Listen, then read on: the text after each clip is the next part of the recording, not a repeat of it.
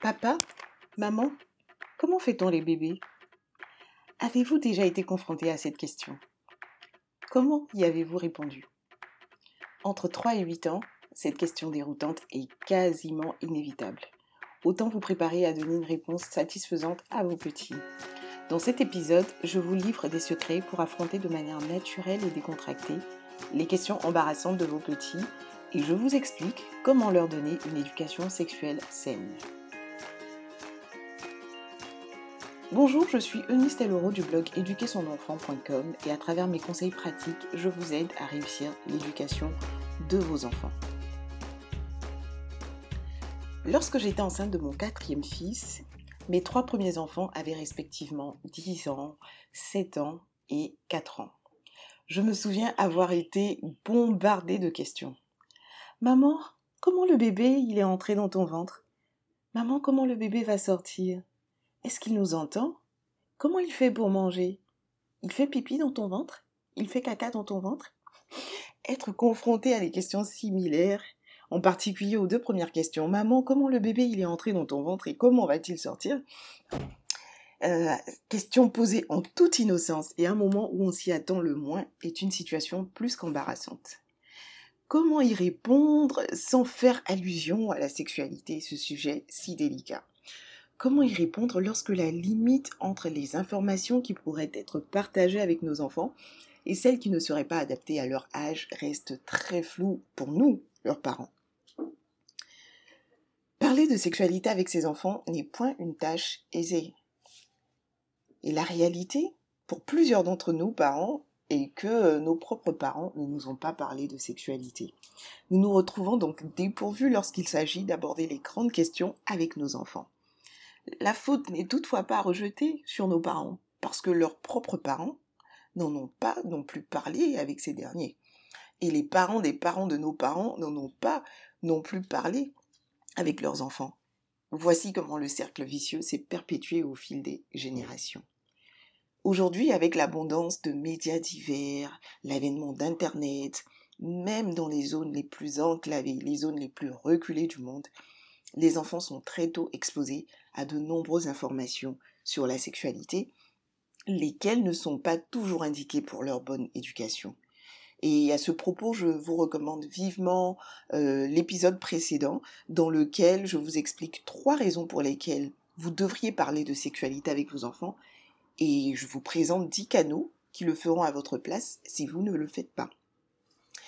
Les enfants, donc, en grandissant, se posent beaucoup de questions relatives à tous les domaines de la vie et à la sexualité également.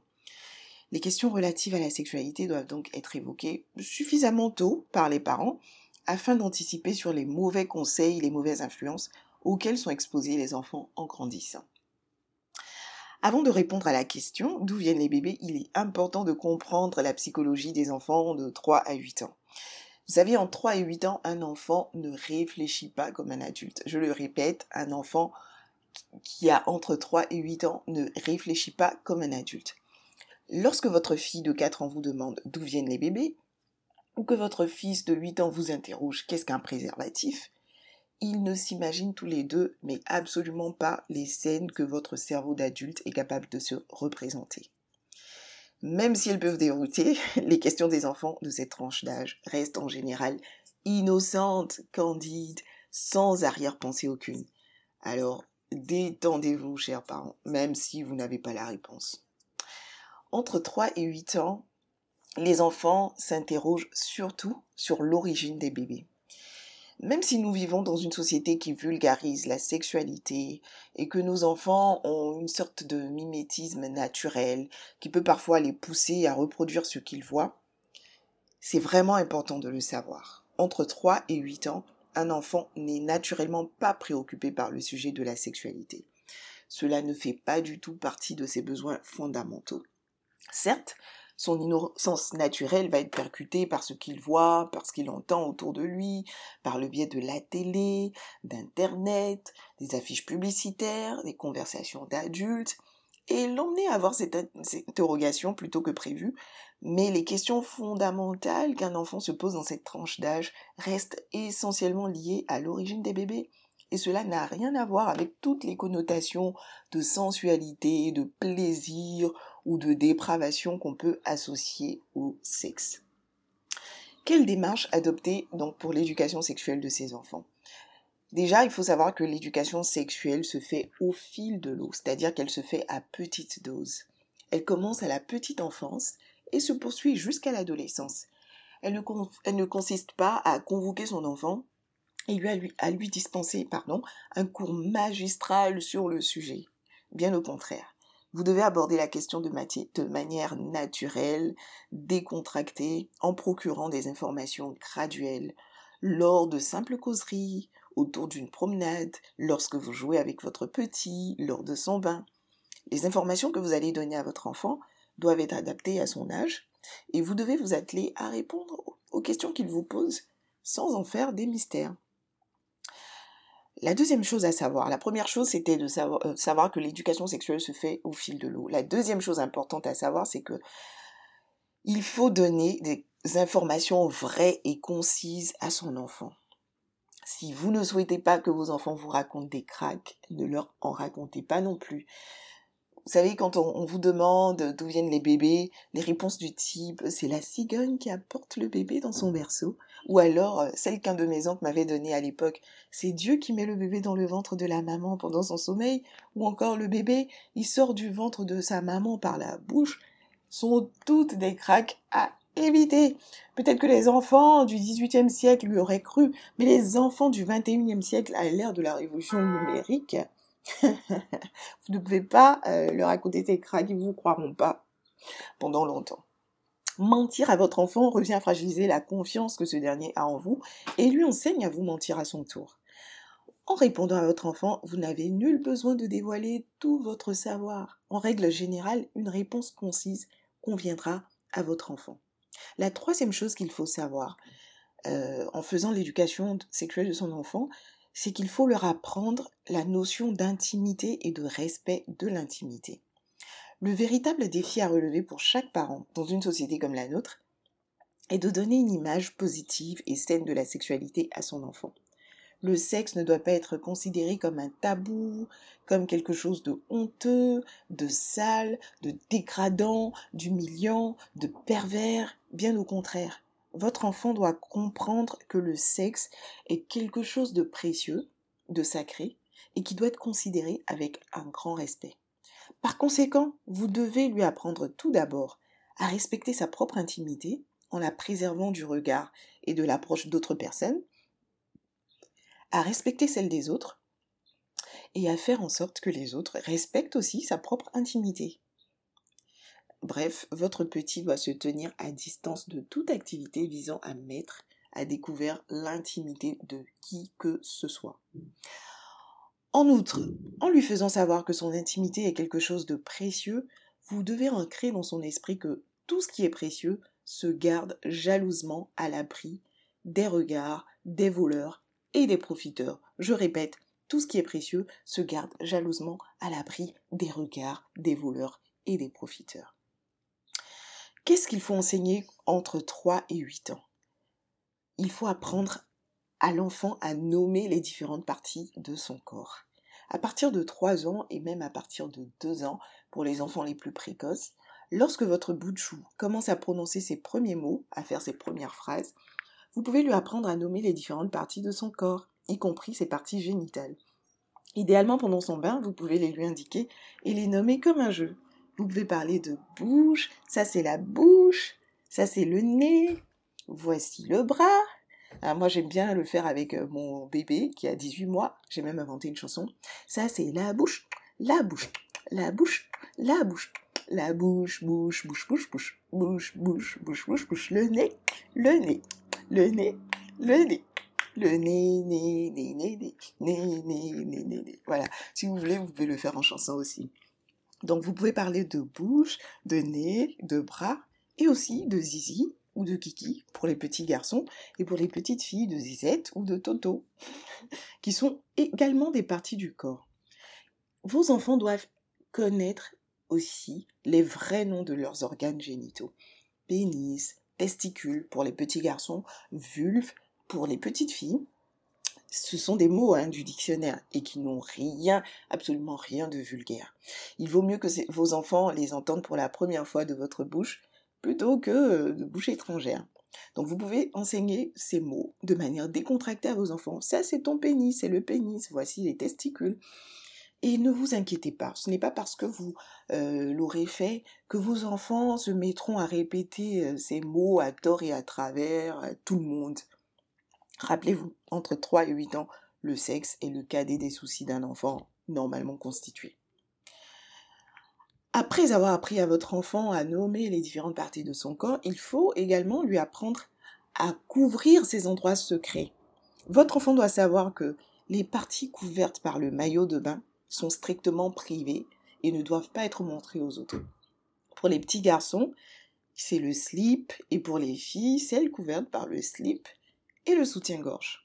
Si quelqu'un s'approche de vos enfants dans l'intention de les regarder, de regarder ses parties intimes, si quelqu'un s'approche de votre enfant dans l'intention de regarder ses parties intimes, votre enfant doit dire non de façon catégorique, s'enfuir et vous alerter directement si vous êtes présent ou à votre tour, ou alerter son autre parent. Voilà comment vous pourrez le préserver des prédateurs sexuels.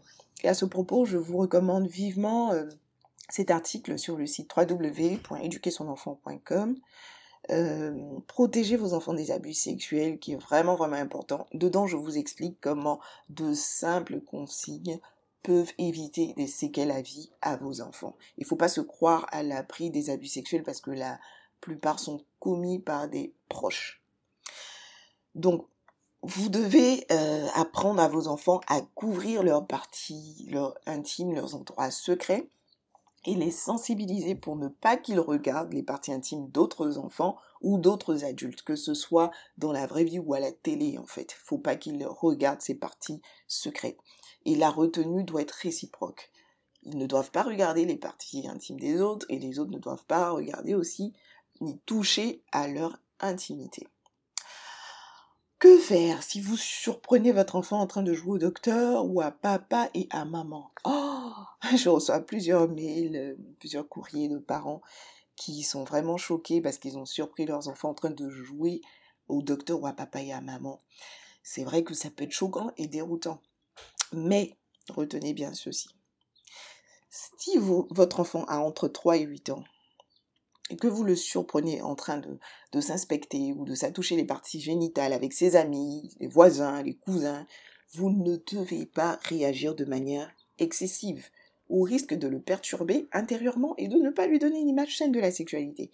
J'ai un ami qui m'a raconté euh, qu'il avait joué à ce jeu-là à l'époque et que euh, sa cousine qui était un peu plus âgée est arrivée dans la chambre, elle a ouvert la porte et les a surpris. Lui, il comprenait rien en fait, il se laissait entraîner par d'autres enfants.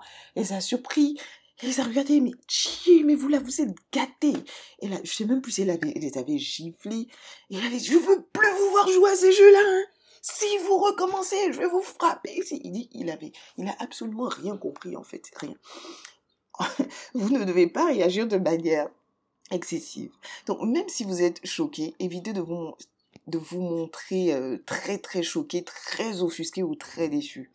Parce que entre 3 et 8 ans, il s'agit de jeux de curiosité et d'imitation. D'accord? Faut rappeler à votre enfant, votre enfant, les règles que vous lui avez fixées. Il faut le rappeler à l'autre en lui disant qu'il vient de transgresser euh, cette règle en particulier hein, que vous lui avez donnée. Vous lui avez dit qu'il ne devait pas regarder ou inspecter les parties intimes des autres et, vice versa. il ne devait pas permettre qu'on lui qu'on regarde ses parties intimes ou qu'on inspecte ses parties intimes et que cela ne doit plus se reproduire. Voilà, c'est des jeux d'imitation, c'est peut-être des scènes qu'ils ont vues à la télé, et puis il y a peut-être les plus grands qui entraînent les plus petits, mais à ces âges-là, dans cette tranche d'âge-là, c'est plus de la curiosité et de l'imitation. Et si votre enfant persiste euh, dans ces jeux-là, la récidive est plus liée à un problème d'obéissance qu'à un problème euh, euh, de perversion, un problème lié à sa sexualité en fait. Rappelez-vous, la sexualité ne fait pas partie de ses besoins fondamentaux. Donc c'est plus sur la désobéissance que vous devez vous focaliser s'ils persistent dans ces jeux-là. Et puis faire attention aussi, parce que des fois quand les enfants ont tendance à faire ces jeux, euh, peut-être qu'ils sont exposés à, à la télé, a beaucoup de scènes sensuelles ou pornographiques, etc. Ou bien qu'autour d'eux, il y a un grand qui leur fait jouer à ces jeux-là, donc qu'ils essaient de reproduire. Mais vous pouvez en savoir plus dans l'article sur les abus sexuels que je vous recommande vivement. Maintenant, vous allez me dire comment répondre concrètement à ces questions-là. La règle est de renvoyer la question à l'enfant pour avoir une idée de ce qu'il sait déjà sur le sujet. Ça, c'est le premier point. Et le deuxième point, c'est de répondre de façon naturelle et décontractée en donnant des, informations concises afin de préserver leur innocence. Donc, un, vous leur envoyez l'ascenseur pour savoir ce qu'ils savent déjà sur le sujet, sur la question qu'ils vous posent. Et puis, deux, vous répondez de manière naturelle et décontractée. Maman, d'où viennent les bébés? Une bonne attitude serait de demander à l'enfant, à ton avis, d'où viennent-ils? D'écouter votre bout de chou et puis de lui expliquer que le bébé se forme et grandit dans un sac à l'intérieur du ventre de sa maman qui s'appelle l'utérus. Et qu'une fois après, le bébé vient au monde. Cela peut vous sembler très étrange, mais cette réponse est généralement satisfaisante pour un enfant qui a entre 3 et 8 ans. Moi, j'ai quatre enfants, j'ai fait le test c'est étonnamment satisfaisant. Et vous pouvez aussi faire le test.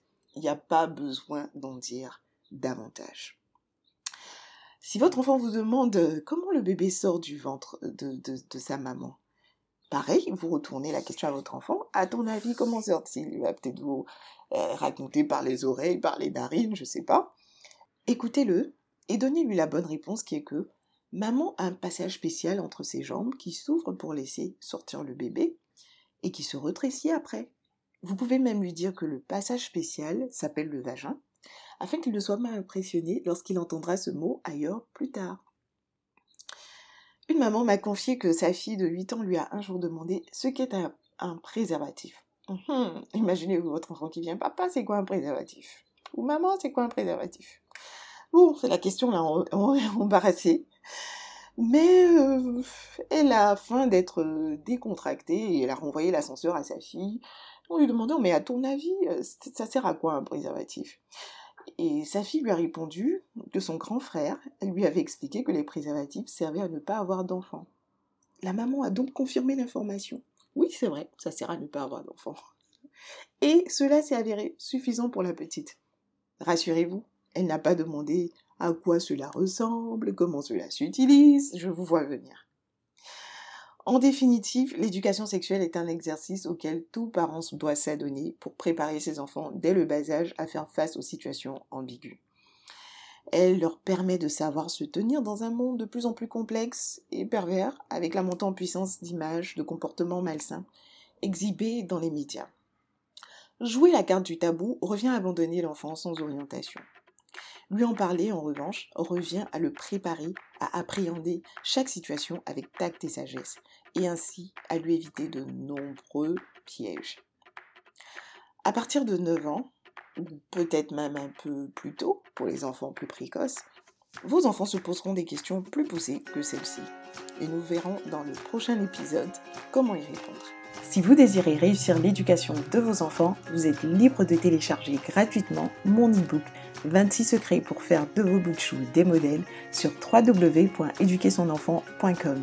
Et si vous souhaitez recevoir régulièrement d'autres conseils, vous pouvez vous abonner aux différentes pages YouTube, Facebook et Instagram. À très bientôt!